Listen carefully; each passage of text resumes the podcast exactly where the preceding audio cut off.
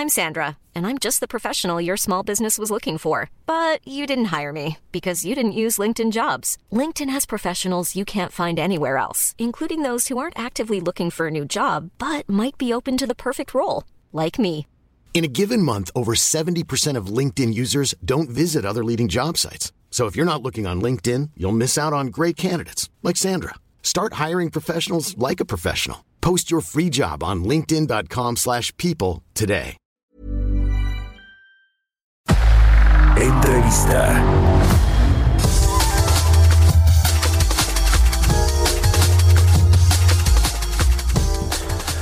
Bueno, pues le hemos eh, platicado aquí sobre la multa, la sanción que puso la Comisión Federal de Competencia Económica a siete bancos de inversión y a 11 traders quienes hacen la intermediación de eh, los, eh, las posiciones en el mercado de bonos mexicano, de bonos de deuda del gobierno mexicano. Resultaba que se ponían de acuerdo para eh, comprar, hacer las adquisiciones de las subastas que realiza el Banco de México todos los días. Y bueno, pues había a quien le tocaba un día, a quien le tocaba el otro. Se ponían de acuerdo estos siete bancos y los once traders que fueron multados por la COFESE. El problema es que después de una larga, larga investigación, resultó que la multa a la que eh, pues se fueron acreedores estos eh, siete bancos y once traders fue de 35 millones 75 mil pesos, una cantidad que a muchos les suena pues ridícula, irrisoria con respecto a las enormes ganancias que tienen estos bancos de inversión eh, el argumento de la de la Comisión Federal de Competencia es que pues el daño que se eh, pudo revisar eh, y que y que se hizo pues al mercado de bonos mexicano pues fue de 29 millones 389 mil pesos y entonces pues las sanciones tienen que ser proporcionales. Pues ya hay muchos que han dicho que no, que se tiene que revisar ese caso, que no es posible que después de que se encuentre que hubo colusión y que hubo posturas eh, pues eh, en las que se compartió información privilegiada y demás, pues se castigue con tan poquito dinero a los bancos. Para platicar de esto, eh, vamos a, a, hablarlo con el diputado de Morena, con Alfonso Ramírez Cuellar, aquí me da mucho gusto saludar. ¿Cómo está, diputado? Buenos días. Buenos días, muchísimas gracias Mario. ¿Cómo está? Muy este amable por esta oportunidad. Ya, ya en la Cámara de Senadores he visto allí por al senador Monreal, al senador Alejandro Armenta también, eh, pues criticando esta decisión de la COFESE en, diputados. Eh, ¿Cómo se ve el, tema? Pues yo creo que eh, la Comisión de Economía de la Cámara de Diputados también debe de hacerle una invitación a la comisionada presidenta Alejandra Palacios para que pudiera explicar pues todo el proceso, el desarrollo de la investigación.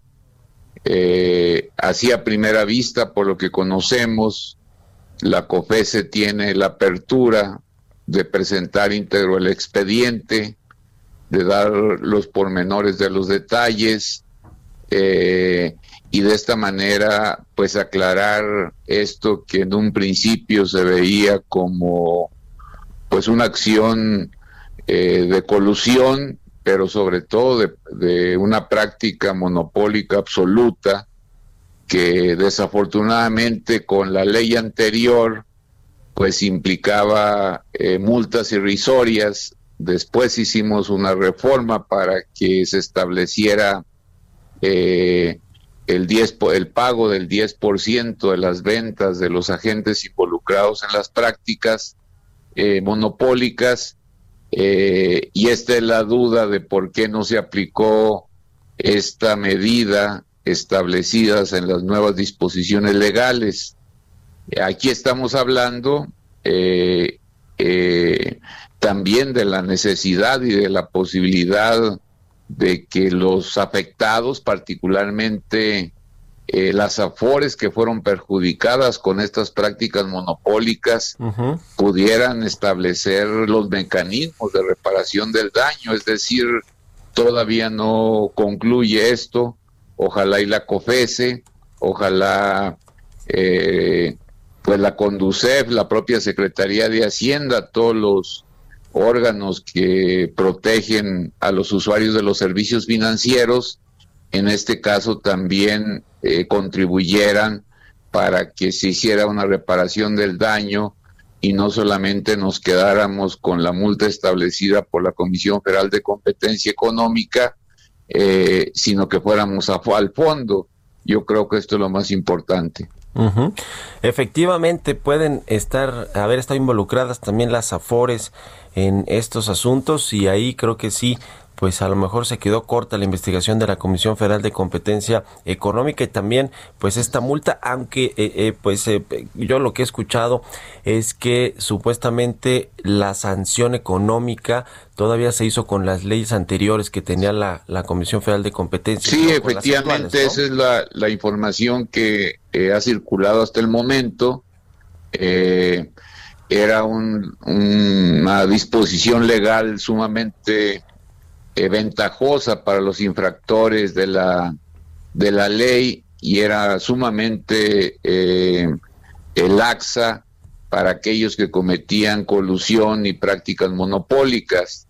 Eh, usted recuerda, este, ha sido partícipe también de una lucha muy fuerte que se dio para que se homologaran las multas a partir de estándares internacionales y por eso la nueva ley de competencia pues trae ya el establecimiento del 10% como multa para los que eh, cometen este tipo de, prácticas. Entonces, eh, si bien aquí todavía está en duda, lo que eh, hemos conocido hasta el momento es de que no hay un daño al erario público, que este proceso se dio en el mercado secundario, eh, pero sí hay afectados directos y los afectados directos, más allá de la multa por las prácticas monopólicas, los afectados directos sí pueden recurrir para la reparación del daño, que es otra de las eh, ventanas que nos abre la antigua y la actual ley de competencia. Desde el Congreso Federal, ¿qué se puede hacer para eh, pues eh, además de exigirle o pedirle a la Comisión Federal de Competencia Económica eh, o a su titular Alejandra Palacios que vaya a, al Congreso a explicar cómo se llegó a esta multa y por qué es tan pequeña. ¿Qué más pueden hacer? O sea, ¿qué, digamos, se, puede un poco reabrir algún expediente para volver a, revisar el tema y, y, imponer una multa más, más grande, una sanción más, más fuerte o qué? Bueno, los bancos pueden recurrir todavía ante las instancias judiciales. Sí, claro. Eh, eh, rechazando eh, esta resolución de la Comisión Federal de Competencia. Pero yo creo que estamos, qué bueno que ha salido este tema, porque estamos ante la necesidad del fortalecimiento de la Comisión Federal de Competencia y la obligación como Estado mexicano de tener un órgano antimonopolios todavía mucho más fuerte, más contundente, con un vínculo más estrecho en la definición de políticas públicas eh, y con la obligación de darle celeridad a los procesos de investigación, porque al final de cuentas lo que estamos eh, tratando es de proteger a los consumidores y de castigar eh, eh, aquellas empresas que están coludidas para imponer precios o para, para tener control de mercados. Yo creo que a partir de este debate, de esta serie de informaciones que están saliendo en estos momentos, el gran reto de los siguientes años es que México cuente con un órgano antimonopólico todavía mucho más fuerte, más contundente eh, y más eh, presente también en la definición de políticas públicas. Hoy tenemos casos este, de urgente resolución, por decirlo de alguna manera, como es eh, la concentración del mercado de oxígeno medicinal. Y pues este, los sistemas de investigación de la COFE se tardan meses, eh, ya cuando el daño ya está cometido, eh, tenemos muchos otros temas, el mercado de, de, los alimentos también es otro de los grandes este, temas que requieren resoluciones de la Comisión Federal de Competencia y la definición de políticas públicas distintas. Entonces yo creo que este es un buen momento, ojalá y lo aprovechemos, eh, más que debilitar a la Comisión Federal de Competencia, creo que esto abre un punto de inicio para un gran debate eh, y que México tenga en el corto plazo un verdadero órgano antimonopólico todavía con mayores facultades. Hablando de estos organismos eh, independientes o los reguladores de ciertos sectores, eh, también se habla de que no hubo una buena coordinación entre la Comisión Federal de Competencia Económica y la Comisión Nacional Bancaria y de Valores para revisar este tema de la manipulación del mercado de bonos que bueno generó pues un daño eh, y, finalmente se concluyó que sí hubo estas prácticas anticompetitivas. Este este asunto también que que cómo ponerlo en su justa dimensión, diputado, eh, lo que la responsabilidad que tiene la Comisión Nacional Bancaria que tuvo de ser el supervisor del sector financiero y de cómo operan los bancos de inversión y, eh, y por otro lado el de la COFESE que se centró eh, exclusivamente en el tema de la competencia o de las prácticas anticompetitivas. Sí, yo creo que esta pregunta, este señalamiento que usted hace es de, de gran importancia eh, por eso la insistencia de que la investigación no se detenga, porque estamos hablando eh, no solamente de una violación a la ley, a la ley de competencia, sino eh, se presume también de omisiones y de complicidad de las autoridades hacendarias y de la propia Comisión Nacional Bancaria y de Valores, el órgano regulador, eh, eh, en, este, en este asunto, que dejó correr, fue omisa, eh, toleró eh, y al final de cuentas permitió que el daño se, se consumara, perjudicando a muchos de los actores este, que participan en el mercado de bonos, particularmente en la fase del mercado secundario, ¿no?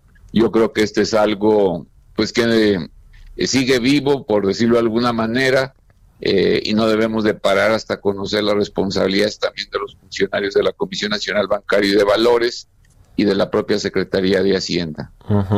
Eh, finalmente, diputado, en, en, el Senado, particularmente Ricardo Monreal, pues ha sido muy, muy crítico con respecto al funcionamiento de los bancos en México, desde el asunto de las comisiones, pasando porque ahora, o ha tenido la intención incluso hasta de regular las tasas de interés, y ahora está eh, pues este asunto de la ley del Banco de México y el cambio a la ley orgánica del Banco Central que bueno pues tampoco ha gustado mucho o, para nada ni siquiera al Banco Central y por, y, por lo tanto eh, tampoco al sistema financiero ¿qué eh, opina de lo que sucede en el Senado con estos cambios e iniciativas y que impactan directamente al sector financiero?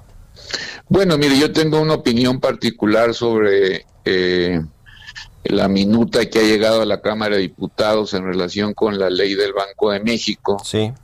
Eh, siempre lo he señalado desde que inició esta discusión.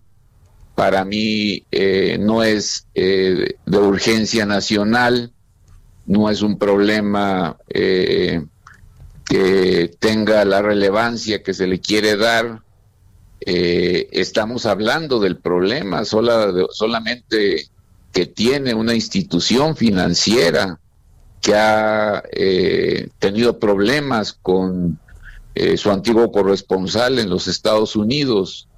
Eh, entonces yo creo que se tiene que localizar muy bien la situación que guardan sobre todo aquellos municipios y ciudades ciudades turísticas, culturales, de sol y playa, eh, grandes ciudades que tienen un manejo efectivo de, de, de, dólares en efectivo para ver cómo se evita pues un cambio injusto a través de una serie de casas de cambio, de bancos, etcétera, etcétera, pero yo no creo que esta propuesta beneficie a los migrantes, a las familias de los migrantes. es, muy poco Me parece a mí que está dirigida para salvar una institución. A una institución, y bueno, pues es muy conocido que es el Banco Azteca. Diputado, se me acaba el tiempo, le agradezco mucho que nos haya tomado la, la entrevista. Muy buenos días. Hasta luego, el, el diputado Alfonso Ramírez Cuellar. Mom deserves the best, and there's no better place to shop for Mother's Day than Whole Foods Market. They're your destination for unbeatable savings, from premium gifts to show-stopping flowers and irresistible desserts. Start by saving 33% with Prime on all body care and candles. Then get a 15-stem bunch of tulips for just $9.99 each with Prime. Round out Mom's menu with festive rosé, irresistible berry chantilly cake, and more special treats. Come celebrate Mother's Day at Whole Foods Market.